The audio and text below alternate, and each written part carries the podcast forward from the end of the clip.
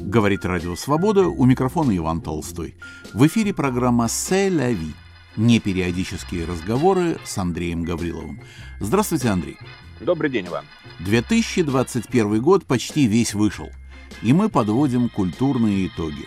Напомню нашим слушателям, что мы совершенно не претендуем на какую-то объективную картину событий, на непогрешимость наших оценок, на strong opinions – как сказал бы Набоков. Мы говорим о том, что запомнилось, понравилось, показалось интересным нам, двум частным наблюдателям. Вы согласны, Андрей, с такой оценкой нашей с вами девичьей скромности? Ну, почти. Конечно, то, о чем мы будем говорить, это, конечно, выдающиеся явления культуры, и мы выдающимся образом их прокомментируем. А во всем остальном вы правы, конечно, Иван. Если мы договорились, что наша оценка частная, индивидуальная, личная, можно задать вам личный, почти интимный вопрос.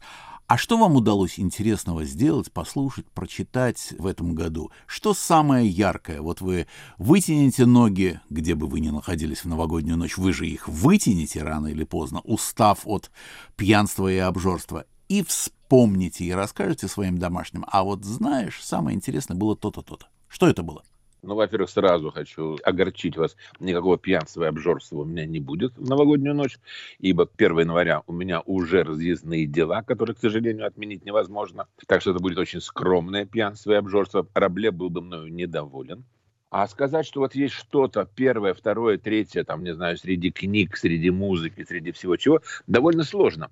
Потому что, вот вы знаете, наверное, хоть вы не очень любите, насколько я понимаю, всякую кинофантастическую муру, довольно много фильмов, где вот что-то происходит, например, вдруг на Земле пропадает воздух, да, или кислород, или вдруг начинается серия жутких землетрясений, или, я там, не знаю, появляются какие-то рептилоиды, которые всех пожирают. И весь фильм про то, как люди постепенно к этому как-то приспосабливаются. Или начинают войну, или живут в подземельях, неважно. Но это уже не является таким из ряда вон событием. Это уже часть жизни. И для меня было очень интересно, что примерно то же самое началось у нас с реакцией людей на коронавирус. Нет, я ни в коем случае не сравниваю эту дурацкую пандемию, дурацкую в смысле жуткую, неожиданную и так далее, которая унесла очень много людей, к сожалению. Нет, я сравниваю это с тем, что люди начали приспосабливаться, в том числе и те, кого мы называем творцами. Стали выходить новые альбомы музыкантов, стали проводиться выставки, которые одно время были прикрыты да, из-за самоизоляции или локдауна. Стали появляться какие-то фильмы, которые снимались, но потом работа была прекращена, потом возобновлена и так далее. То есть, да, со всеми сложностями, со всеми нелюбимыми народом масками, тем не менее, мы постепенно к этому каким-то образом приспосабливаемся. Я не знаю, будет ли у нас сегодня время, например, поговорить про нашего с вами любимого барабанщика Ринга Стара, но он умудрился записать 10 песен, находясь на самоизоляции. Некоторые вообще по удаленке, на современные технологии это позволяют, а некоторые, как он сам шутливо сказал в интервью, где он пытался петь через маску. Это касается, конечно, не только Ринга Стара, а 90% других музыкантов, которые писали и издавали музыку в это время. И опять-таки, если взять в качестве знамени то, что у нас абсолютно личные и совершенно не претендующие на объективность оценки, но я бы, конечно, сказал, что последние полгода уходящего года я провел в ожидании, когда же, наконец, выйдет фильм Питера Джексона под названием «Beatles Get Back». Довольно удачный русский перевод «Beatles, вернитесь». Это, конечно, нельзя сравнить с некоторыми записями или некоторыми явлениями классической музыки, ни в коем случае. Но, тем не менее, вот для меня это было самое-самое ожидаемое событие. И если другие ожидаемые события меня несколько разочаровали, меня разочаровал фильм «Дюна», например, меня не очень обрадовал последний Джеймс Бонд, то вот Питер Джексон моих ожиданий совершенно не обманул. Но раз уж, Андрей, вы сами упомянули этот фильм «На ловца и зверь бежит», и теперь придется расплачиваться. Я действительно ждал, когда мы заговорим об этом фильме, потому что я его не видел еще пока что, но очень сам жду, мне это интересно. Я Битлз люблю с детства, совершенно с молочного поросячьего своего возраста, года с 63-го, когда я их впервые услышал. Был пятилетним и, конечно, ничего не понял, но вот взрослые ахали. Мне тоже понравилась такая интересная заводная музычка. Так вот, все говорят о том, что это событие, это важно, это интересно, оценки есть разные, но все говорят, что это, безусловно, то, о чем следует поговорить и поспорить. Давайте для начала все-таки не томить наших слушателей, а дадим какую-нибудь песню в исполнении тех, кому посвящен этот фильм. Какую? Нет, вы знаете, вот здесь я с вами не соглашусь, потому что просто так дать песню, учитывая, что саундтрека фильма не существует и неизвестно, будет ли он издан когда-нибудь, мне кажется, было бы не совсем правильно. Наверное, правильно еще помучить наших слушателей буквально полторы минутки. Дело в том, что кроме фильма Питера Джексона о записи альбома Let It Be, нужно выделить то, что на несколько месяцев раньше вышла коробка, состоящая из нескольких компакт-дисков. Это расширенный вариант альбома Let It Be, выпущенный в честь 50-летия этого релиза изначально. И вот здесь надо сказать два слова, что это за альбом, потому что иначе это будет не совсем понятно. Дело в том, что в 1969 году Битлз записали то, как они готовятся к последнему своему концерту. Это вот так называемый концерт на крыше, действительно на крыше здания, где располагалась фирма Apple. И как они они же практически жили в студии. С их гонорарами и с их состоянием не нужно было дома особенно долго что-то там доводить до ума, а потом приходить и быстро записать. Нет, они могли вполне себе позволить прийти в студию, целый день в студии провести. Иногда просто разговаривая, иногда что-то наигрывая на гитаре. И вот я хочу предложить вам вот именно такой вариант. Вариант, которого не было раньше ни на каком компакт-диске, ни на какой пластинке. То, как они просто ведут себя в студии. Но при этом, конечно, еще и кое-что играют.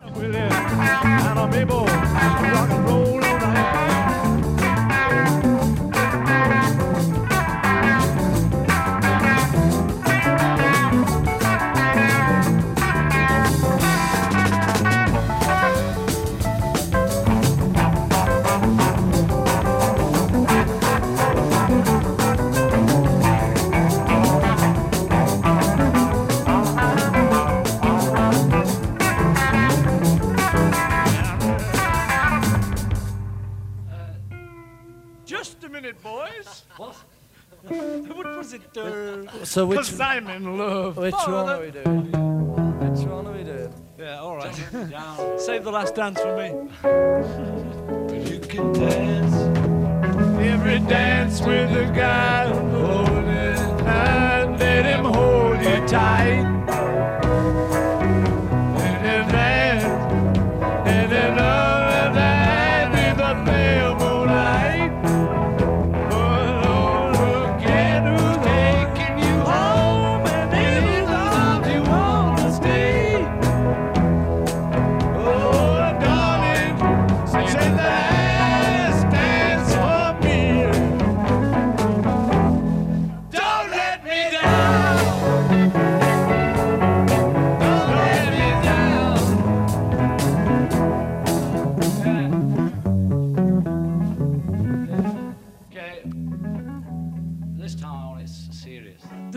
It's. Uh, I, I remember your waltz, yeah. your three four, and I'm five six. Это был фрагмент из uh, новой пятидисковой, если не ошибаюсь, коробки. Расширенная, делюксовая, как теперь говорят, издание альбома Let It Be. А вот та самая игра в студии – тот случай, когда мы можем, как муха на стене, незаметно подсмотреть, ну или в данном случае подслушать, что же происходит. А посмотреть мы можем как раз с помощью фильма Питера Джексона. Наверное, важно сказать, что Питер Джексон, знаменитый и уже прямо все говорят, великий постановщик фильмов по трилогии Толкина «Властелин колец», еще до фильма о Битлз пробовал свои силы в документальном кино. Последний вот такой эксперимент до фильма про Битлов была картина под названием «Они никогда не станут старше». Фильм про солдат, которые уходили на фронт Первой мировой войны и которым не суждено было с фронтов этой войны вернуться. В фильме использована практически исключительно хроника того времени. Мы видим этих э, солдат, этих ребят, молодых ребят, которые кто-то смеясь, кто-то дурачась, кто-то серьезно отправляются на фронт. Эту хронику Питер Джексон не только смонтировал, он ее немножко переработал, он ее раскрасил. Это мы смотрим цветной фильм. И каким-то образом он сделал так, что после этого фильма ты выходишь с комком в горле. Потому что ты действительно видишь, может быть, для кого-то последние минуты или последние дни или последние недели жизни. И вот они на экране, ты их видишь, ты смотришь на них, и ты слышишь их, потому что, несмотря на то, что в то время, конечно, хронику снимали без звука, тем не менее были приглашены специалисты по чтению по губам, и э, в ряде случаев можно было озвучить, что Питер Джексон и сделал, что же именно говорили тогда эти новобранцы, солдаты и так далее. Вот такая же фантастическая работа по уровню проникновения в э, суть материала была сделана им когда он начал работать над фильмом про Битлз. Хочу сразу сказать, что фильм длинный. Он состоит из трех частей. Где-то около семи часов идет это действо. И можно сказать, что Питер Джексон обогатил кинопроизводство одним новым трюком. Мы видим то, чего никто никогда не видел раньше. Сейчас я объясню, почему. Но и мы слышим то, чего никогда никто не слышал раньше, в нормальном, прекрасном звуке, а не в тех зачастую полузаглушенных, полуудушенных пленках, которые каким-то образом вылетели из студии и попали в руки бутлегеров, издававших неофициальные полуподпольные диски с этими записями. Дело в том, что Питер Джексон и его команда научили компьютеры, прямо начинается дальше фантастическое кино, различать голоса этих битлов компьютеры уже отличали голос Пола Маккартни от голоса Джона Леннона и научились монозапись, а запись была изначально моно, потому что, повторяю, это должен был быть фильм о том, как пишется альбом, разложить на составляющие. На один канал – вокал, на другой канал другой вокал, на третий канал, предположим, одна гитара, потом другая гитара, потом барабаны. И вот имея теперь вот такую многоканальную запись, уже продюсеры фильма могли с этим звуком работать так, чтобы мы слышали, во-первых, что там происходит, о чем говорят участники квартета, а во-вторых, чтобы мы в нормальном качестве слышали то, что они играют. Вот почему я очень надеюсь, что все-таки когда-нибудь саундтрек будет издан. А теперь два слова истории. Когда был записан весь материал для фильма, это примерно 160 часов, можно сказать, даже, может быть, побольше. Когда был записан весь материал для фильма, и было понятно, что фильм-то получается не очень, материал отдали продюсеру Глину Джонсу, чтобы он из этого сделал какой-нибудь альбом. Битлз уже потеряли интерес к этому проекту, потому что они уже успели записать Эбби Роуд за то время, что дальше уже работники студий работали над материалом. И Грин Джонс сделал альбом, он тогда назывался Get Back, то есть «Вернись», а отнюдь не Let It Be. Даже была напечатана пластинка, которая в качестве рекламного материала была разослана на некоторые радиостанции. Но, тем не менее, его работа не была принята. Потом он сделал еще одну попытку, Короче говоря, уже начинается история альбома, она очень интересная, но очень длинная. В общем, мы не слышали до этого в нормальном качестве, что же сделал звукорежиссер, что сделал продюсер Глин Джонс. У этого альбома вообще очень нелегкая судьба. Как вы знаете, потом, спустя много лет, Пол Маккартни выпустил так называемое «Let it be naked», версию альбома, то есть саму запись без обработки э, Филом Спектром, который в итоге и выпустил окончательный вариант. Все были недовольны работой Фила Спектора по разным причинам, но другого варианта не было. А вот теперь есть. Теперь мы можем послушать, что же звучало тогда, когда Глин Джонс работал с этим материалом, а это намного ближе к тому, что звучало в студии. И это есть на вот этой коробке с пятью дисками, которая была издана за несколько месяцев до фильма, и это есть в фильме. И это очень интересно. Как, например, целые песни были записаны, но не вошли никуда, как они отвергались участниками.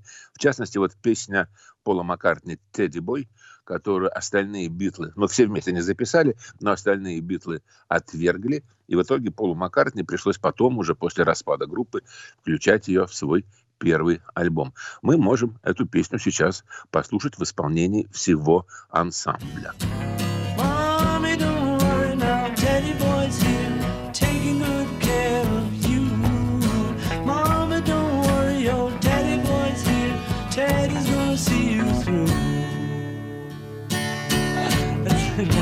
just goes that Teddy's gonna see you through.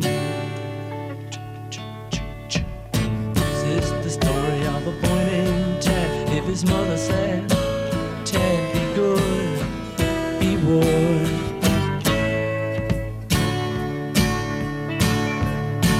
She told him tales about his soldier dad, but it made her sad, and she cried, oh my.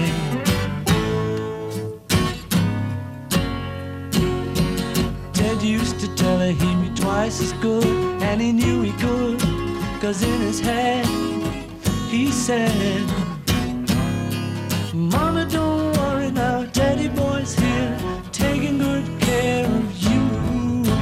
Mama, don't worry now, Teddy boy's here, Teddy's gonna see you through. Это была песня Пола Маккартни «Тедди Бой», записанная всеми участниками группы Битлз во время работы над альбомом Let It Be.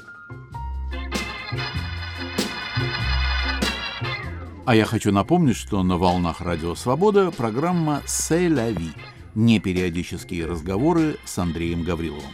Андрей, я полагаю, что вы продолжите ваш рассказ об этом альбоме, вообще об этом кино и обо всей этой затее 2021 года. А сейчас давайте немножко сменим тему как бы перемена блюд. Официанты, пожалуйста. А вы знаете, Иван, что я вам могу предложить? А давайте мы закончим тему Let It Be и Get Back. Вообще поставим на ней точку, потому что очень много мы ей уделили время. Это мое битломанство тому вино, я понимаю. Но у нас столько еще других тем, что вот мы сейчас последнюю жирную точку поставим. Я ее приготовил специально для вас. И после этого уже будем говорить о других вещах. Хорошо. Такой. Против жирной точки возразить мне нечего. А жирная точка заключается вот в чем. Вы упомянули, видит Бог, я этого не мог знать заранее, что вы еще в 63-м году в малолетнем возрасте услышали Битлз и восхитились ими. Хочу напомнить, что первая пластинка Битлз 63 -го года называлась «Please, Please Me». Так вот, во время работы над альбомом который тогда назывался Get Back, а потом получил название Let It Be, Битлз вернулись в 63 год.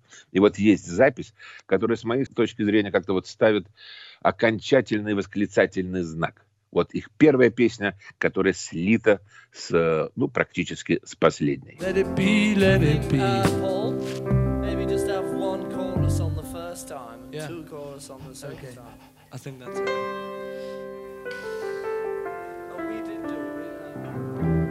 Last night I said these words to my girl.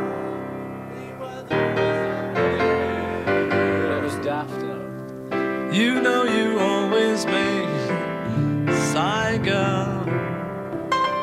But come on, come on, come on. Okay. Come on, I only get two notes in this song, so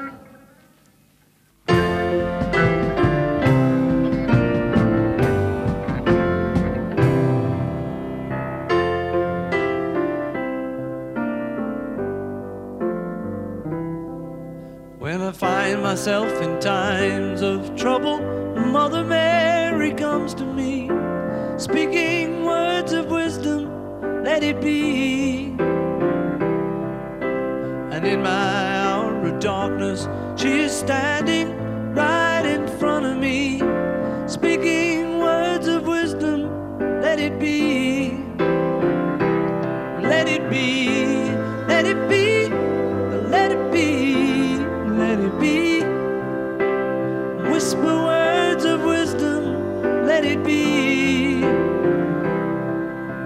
and all the broken hearted people living in the world agree there will be an answer. Let it be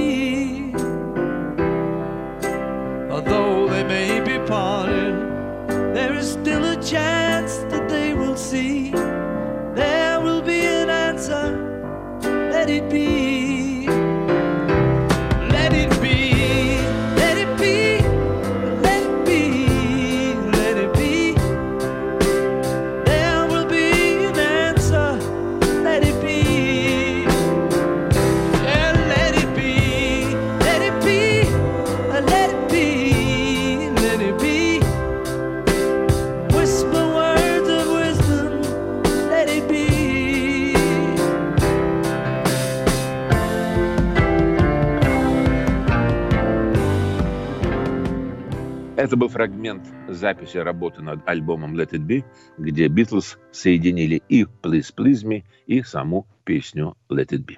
Хорошо, Андрей, теперь переходим к каким-то другим нашим культурным темам 21 года. Я предлагаю поговорить о книжках. Все мы книжки читаем, любим книжки более доступны, чем э, концерты, чем театральные представления. В конце концов, даже к нам в Прагу доплывают, долетают, доезжают, пусть не очень скоро, но некоторые книжные новинки. Вот я держу в руках книжку, о которой с удовольствием хотел бы сказать. Дело в том, что написал ее Александр Горянин, наш постоянный автор, писатель, историк, переводчик и теперь мемуарист. Ему по возрасту уже положено и вспоминать свою бурную, интересную и практически приключенческую жизнь. Приключенческим страницам его жизни посвящена книжка, только что вышедшая в Москве в издательстве «Дайте посмотреть», я только что ее получил, в издательстве «Рипол Классик». Называется она «Груз». Эта повесть была напечатана 20 с лишним лет назад в петербургском журнале «Звезда», и тогда уже привлекла внимание читателей и была высоко оценена, но, увы, никогда не выходила в отдельной книжке. А вот теперь это книжное издание. Знаете, как не хочется оказаться спойлером каких-нибудь фильмов или каких-нибудь спектаклей, где сюжет вполне детективный, или, во всяком случае, нельзя знать, садовник ли убийца или кто-то другой. Так вот, по поводу... Дворецкий, дворецкий. Дворецкий, сад... ну хорошо. Видите, как много претендентов на роль убийцы. Так вот, в повести Александра Горянина «Груз» нельзя рассказывать о финале тем более, что у мастера повествования Александра Борисовича Горянина ответ на то, что такое груз, содержится не просто в конце его повести, не просто в последней фразе, но в двух последних словах его повествования. Больше я ничего не скажу. Что это за груз? Это настоящая детективная история советских времен, которая позволила Александру Горянину рассказать вообще о многих вещах, порассуждать об истории страны, об экономике, о политике, о культуре, о морали, о дружбе, о предательстве, о путешествиях, о природе, об его любимой ботанике, там действие в том числе и в лесу происходит. То есть чего чего только нет в этой обаятельнейшей повести, которая держит вас в когтях, потому что вы в недоумении, о каком грузе идет речь, и вы не можете, как у Агаты Кристи, угадать, о чем идет речь. Горянин виртуоз он, правда, и детективы переводил в своей жизни, и Агату Кристи тоже, но он переводил и Набокова. Он виртуоз повествования, и его умение держать слушателя, держать читателя в напряжении, оно совершенно чемпионское. В книжку входит не только повесть «Груз», но и несколько эссе, десяток, пожалуй, в том числе эссе о Набокове, о храме Христа Спасителя и Дворце Советов, а это еще одна приключенческая страница жизни Александра Борисовича, который за границей выпустил книжку «История постройки и сноса храма Христа Спасителя» и выпустил под женским псевдонимом. И никто никогда не угадал, кто автор. Я получил эту книжку бесплатно в конторе в Париже, где раздавали бесплатные книжки, привез в Москву в 89 году и полутайком, уже таиться не было необходимости, показал Горянину, сидя в машине в его «Жигулях», когда он меня подвозил к метро. «Вот это будет следующий сюжет для «Радио Свобода», — сказал я ему. Мне тогда давали пять минут выступить в неделю. Он посмотрел, дай посмотреть, сказал, подержал, полистал. Интересно. У тебя второго экземпляра нет? Я говорю, увы, нет, но, может, потом из Парижа привезу тебе. Кажется, я ему привез в следующую поездку. У него ни один мускул не дрогнул. Это была его книга. Он не выдал автора. Он не сознался, и я сделал сюжет. А когда сюжет вышел по «Радио Свобода», после этого мы с ним пили чай, и он рассказал, как было дело. Но это невероятная стальная воля у человека, выдержка совершенно потрясающая. Ну и другие есть. Ну, в таком случае я все понял, какие последние два слова в повести «Груз». Написал Дворецкий. Написал Дворецкий. Да, совершенно верно. Всем рекомендую эту книжку. Вы просто получите удовольствие, независимо от того, академик вы, герой, мореплаватель или плотник. Андрей, а какую книжку интересную вы прочли в этом году?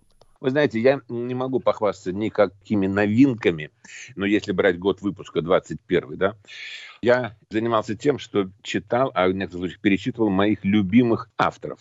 Во-первых, это роман «Лягушки Мо Яня». А Мо Яня я пытаюсь прочесть все, что выходит на русском языке. И это, пожалуй, первый, ну и, может быть, даже единственный случай, когда я жалею, что не знаю китайского языка. К сожалению, горечь, что не все языки мне знакомы, распространяется и на другого моего любимого писателя, на Жозе Сарамаго. И опять-таки незнание португальского очень суживает количество книг, которые мне доступны, но я как раз и перечитывал «Двойник» и «Пещеру», получая каждый раз и от той, и от другой книги, в некоторых случаях горестное, в некоторых случаях радостное наслаждение. А книга, которую я специально взял перечитать, чтобы проверить первое ощущение, это роман Сорокина «Доктор Гарин», потому что вот мы сейчас опять вернемся к Битлам, да? Джону Леннону, по-моему, принадлежит фраза, что жизнь – это то, что происходит с тобой, пока ты ждешь, когда что-нибудь произойдет. И вот когда я читал первый раз роман Сорокина, я все ждал, когда же вот этот будет поворот. Но Сорокин, он же не реалист, правда? Вот когда вот это будет зацепка, которая покажет, для чего все, как, что. И вот мне потребовалось усилие, чтобы понять, это роман. Вот это и происходит. Не нужно ждать, когда что-нибудь произойдет. Все, что происходит, оно передо мной, на этих страницах. Что роман написан в традициях ну, классического русского романа. Бесполезно искать вот тот момент, вот ту придумку, вот которая потом можно будет говорить, да, ой, вы знаете, а в романе Сорокина вот такой есть поворот.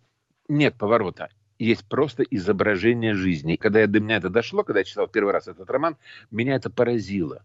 Как можно законы классической русской литературы применить к такому феерическому воображению, не знающему границ, не знающему никаких сдерживающих, даже не знаю чего, ни центров, ни моментов, от которыми славится Сорокин. Вот второй раз я читаю этот роман намного спокойнее и получаю огромное удовольствие. Это, пожалуй, самый-самый роман из всего, что я читал Сорокина. Так что, наверное, не могу похвастаться никакой супер новинкой. Вот только то, что я вам сказал. Это вот последние три книги, к которым потянулась рука. Еще одна книжка, о которой я хотел бы сказать, она вышла не в 21-м, а в 20 году, но доехала до меня в Прагу не сразу. Эта книжка очень странная, если вдуматься. Называется она «Книжные переплеты». Кого бы вы думали?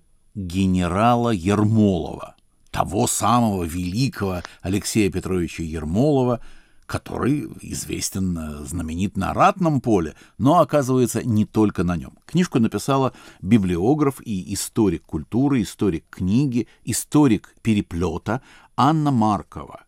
Библиотека генерала Ермолова хранится в научной библиотеке Московского государственного университета. И когда я впервые попал в фонды, просто по делу я пришел разговаривать с библиографами, обсуждать некоторую тему, я застыл на месте.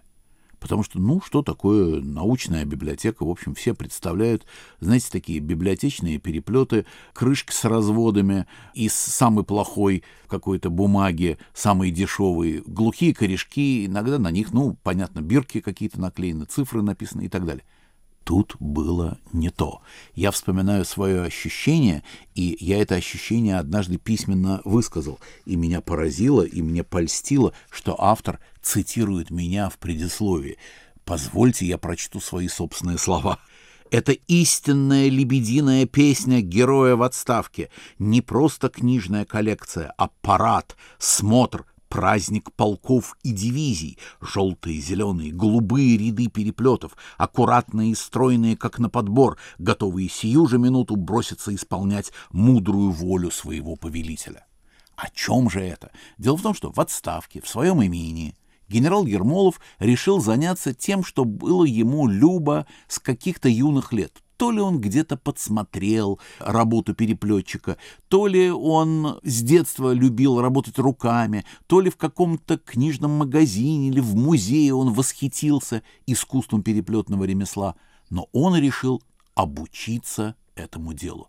И он закупил соответствующие станки, клей, бумагу, кожу, пергамент или пергамен, как правильно говорить, цветную бумагу очень хорошего качества, ткани и так далее и засел за дело.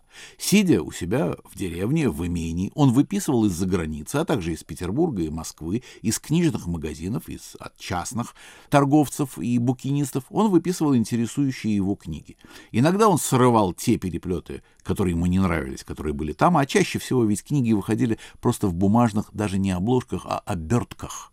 Книги пушкинского времени, вот там первой половины XIX века, внешне при продаже были очень непрезентабельны. И мне не раз приходилось говорить, что Пушкинская библиотека, которую мы все знаем по музею на Мойке 12, во-первых, она не пушкинская. Это копии пушкинских книг. А во-вторых, она более красивая, чем была у Александра Сергеевича. У Пушкина не хватало денег переплести их в красивую кожу или в полукожу, как говорят переплетчики, то есть только корешок кожаный или там, скажем, уголки. Настоящая подлинная пушкинская библиотека редкость, шедевр, сокровище, национальное достояние, разумеется, потому что там есть пушкинские пометы, да и вообще национальное достояние, она хранится в Пушкинском доме, в рукописном отделе. К ней доступа нет, только специалистов подпускают к ней, да еще и под присмотром, по-видимому. А на мойке 12 стоят копии – в XIX веке в XX веке было много библиофилов, которые покупали книги, и вот их потомки или они сами пожертвовали, продали, подарили, привезли на Мойку 12, когда открылся там музей, привезли книги в точности те издания, которые были у Александра Сергеевича. Но они более красивые. Там библиотека импозантная, там все переплетено. Так вот, генерал Ермолов тоже хотел иметь у себя красивую библиотеку, и он научился этому высокому ремеслу, которое по существу переходит в искусство. Он красил, естественно, как красят кожу, как красят пергамен, как красят ткани и бумагу. Он их покрасил в разные цвета, расставил в единственном порядке, который ему было любо. Это были книги и по-русски, и книги по-французски. Он прекрасно читал, как всякий дворянин, он читал на французском языке, разумеется.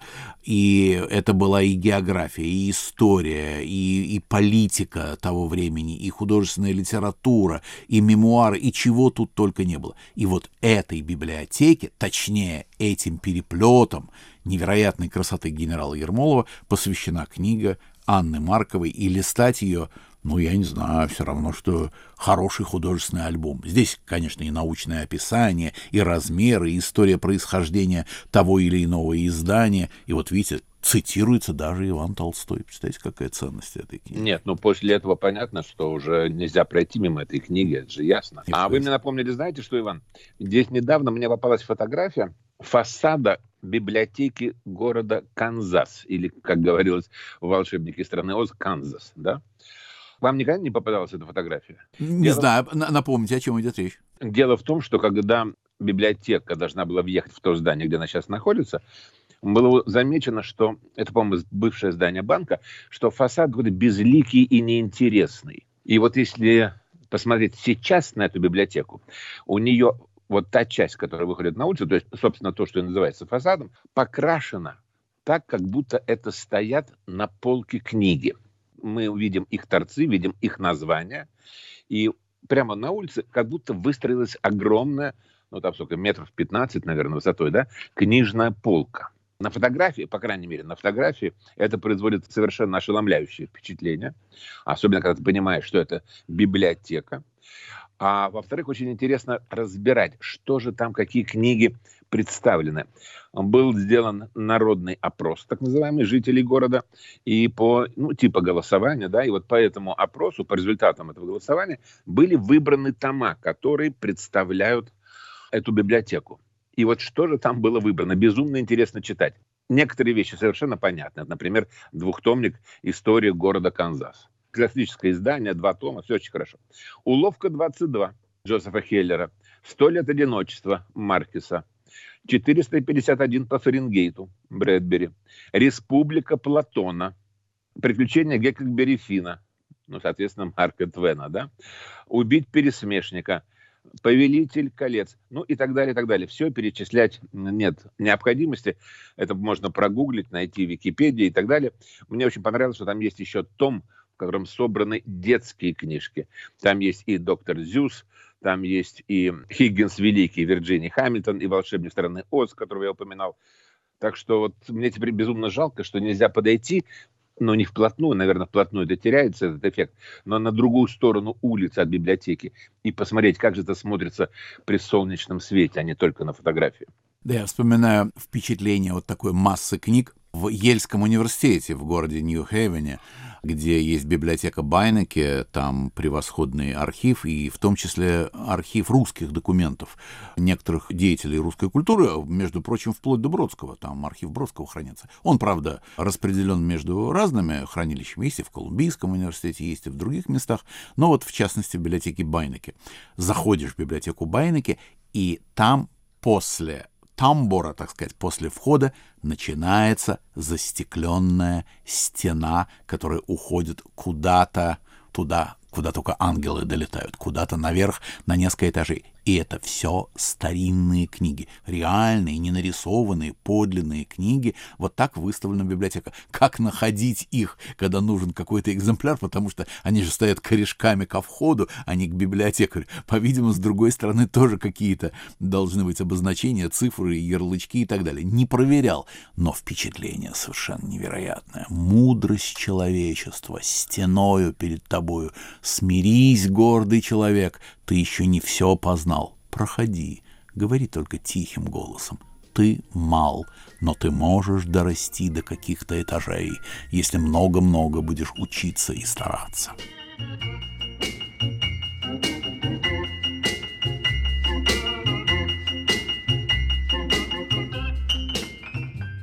Я напомню, что на волнах Радио Свобода программа «Се ла ви» — непериодические разговоры с Андреем Гавриловым.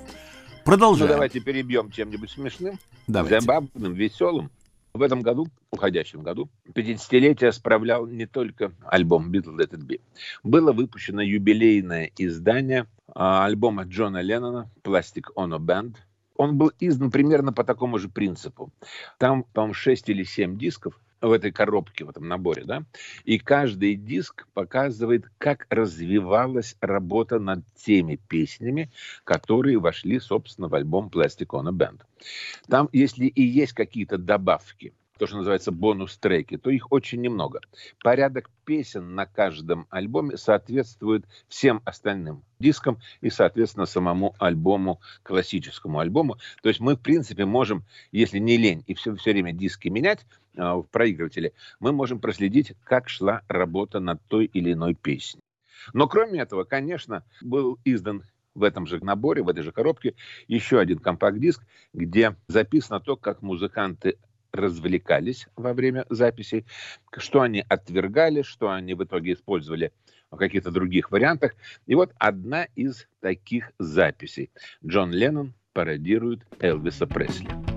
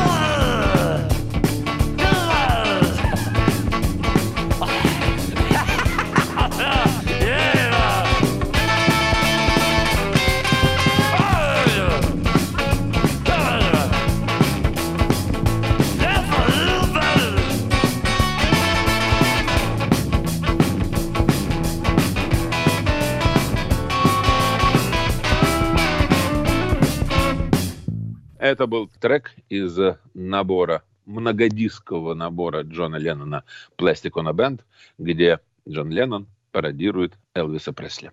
Андрей, мы совсем не затронули одну из важнейших муз 20 и 21 века — это кино. А у меня сразу к вам вопрос. А вы считаете, у телевидения, у сериалов и у кино одна муза или это две разные музы?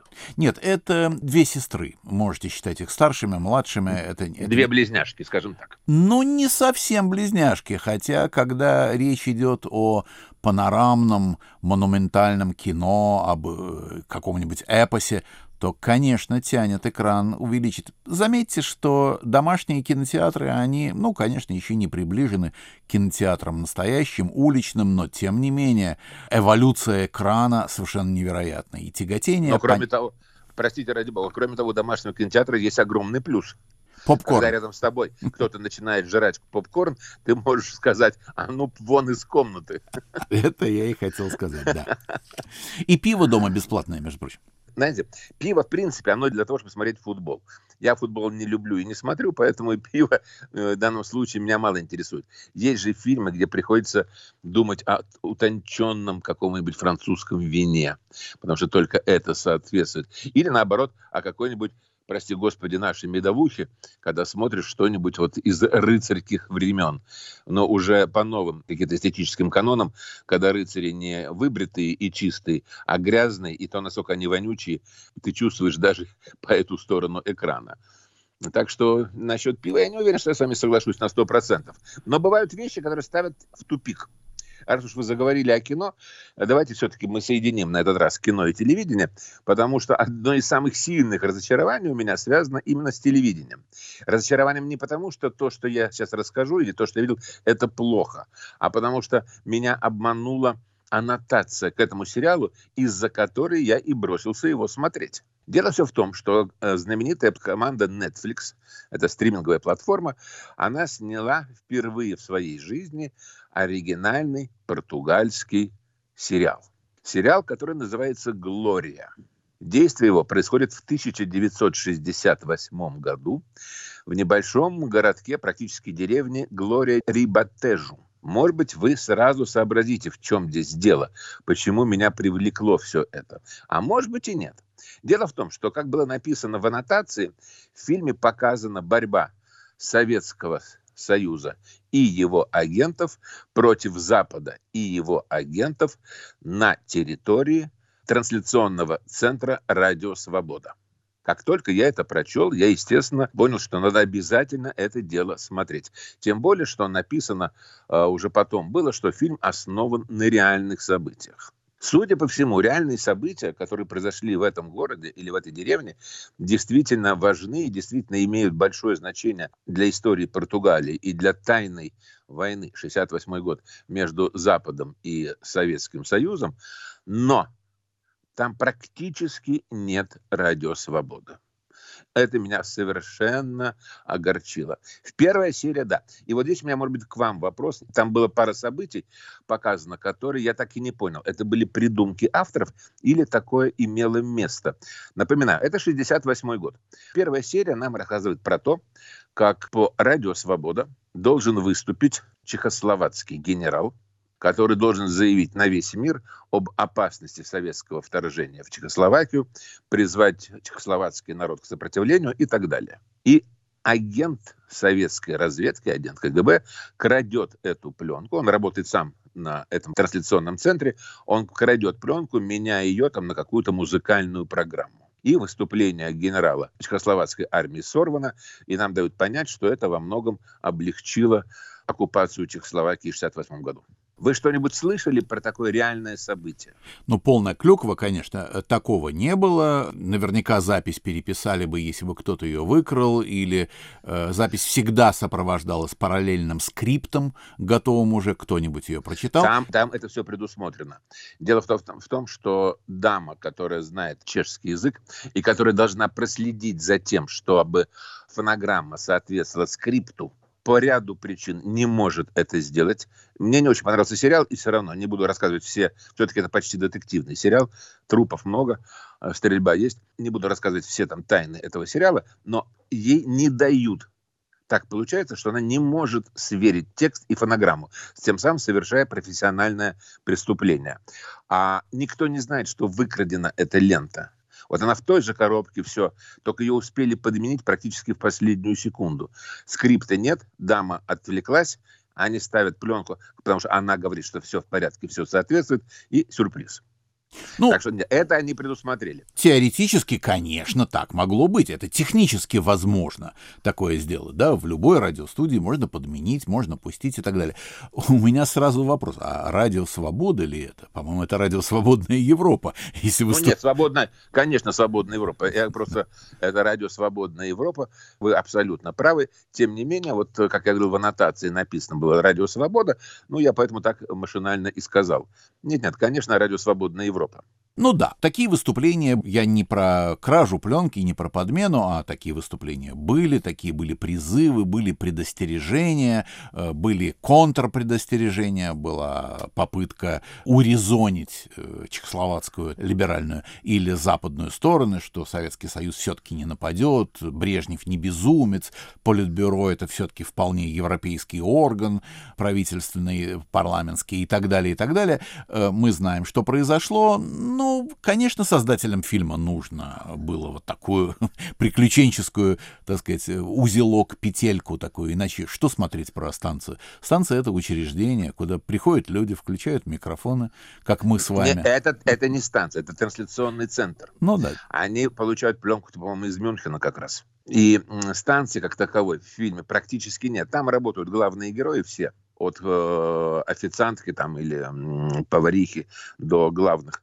шпионов с той и с другой стороны. Вот это-то меня разочаровало. Я думал, что нас, сейчас нам покажут, как в те годы действительно боролись агенты и плюс к этому еще агенты влияния вокруг радиоцентра «Свободная Европа» или «Свобода». И вот сейчас мы наконец-то узнаем всю подноготную. Ничего подобного. И тот крах всего этого центра, который нам продемонстрировали в десятой, заключительной серии – судя по всему, это, вот это уже, судя по всему, придумка авторов, потому что если бы был вот такой взрыв, который центр уничтожает, наверное, мы бы об этом знали даже помимо португальского сериала. Тут, знаете, явно, что подключено и смешано.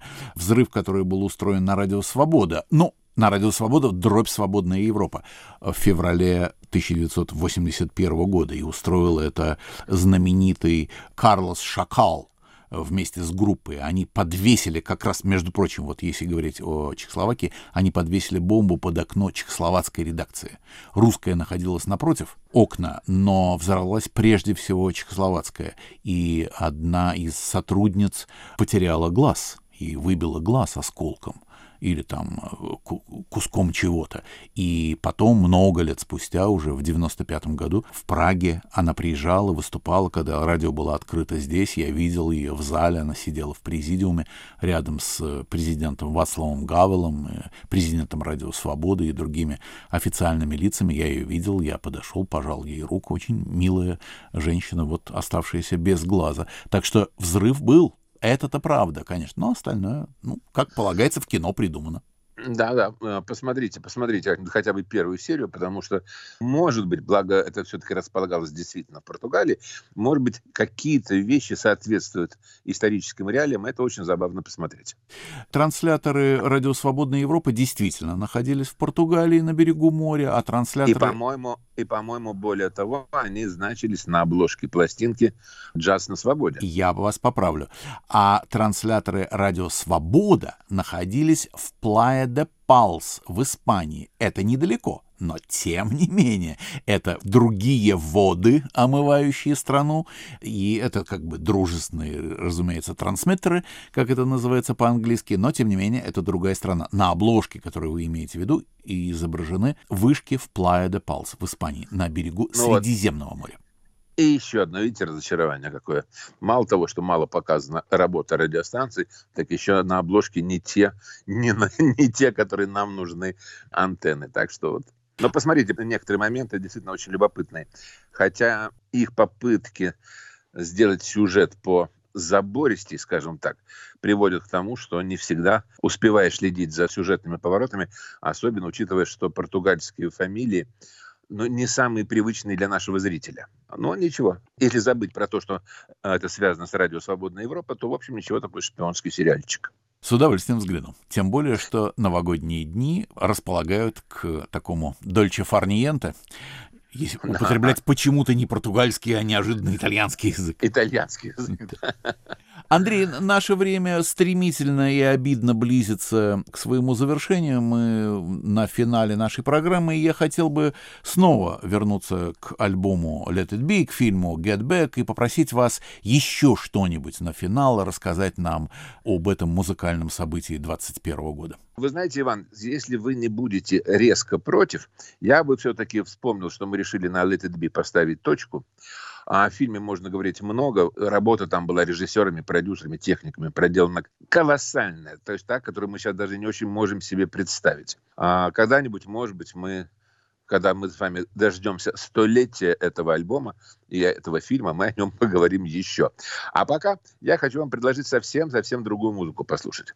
Дело все в том, что Битлы умудрились, и это очень мне нравится в них, до конца своего существования как группа и на протяжении своих сольных карьер, как у нас принято говорить, не забывать про корни. Они с удовольствием вспоминали то, откуда они пошли. Старые блюзы, старые рок-н-роллы и так далее, так далее, так далее. Пол Маккартни очень любит старинную музыку, он издавал альбомы с ней, старинную, я имею в виду такую популярную музыку 50-х, 60-х годов. Но в этом году он ничего не сделал, как я уже сказал. А вот Ринго Стар, сидя у себя дома, с помощью, в частности, современных технологий, позволяющих записываться на расстоянии, записал один веселый трек, который я вам и предлагаю послушать. Он называется, а, впрочем, я даже не буду говорить, как он называется, вы и так его знаете.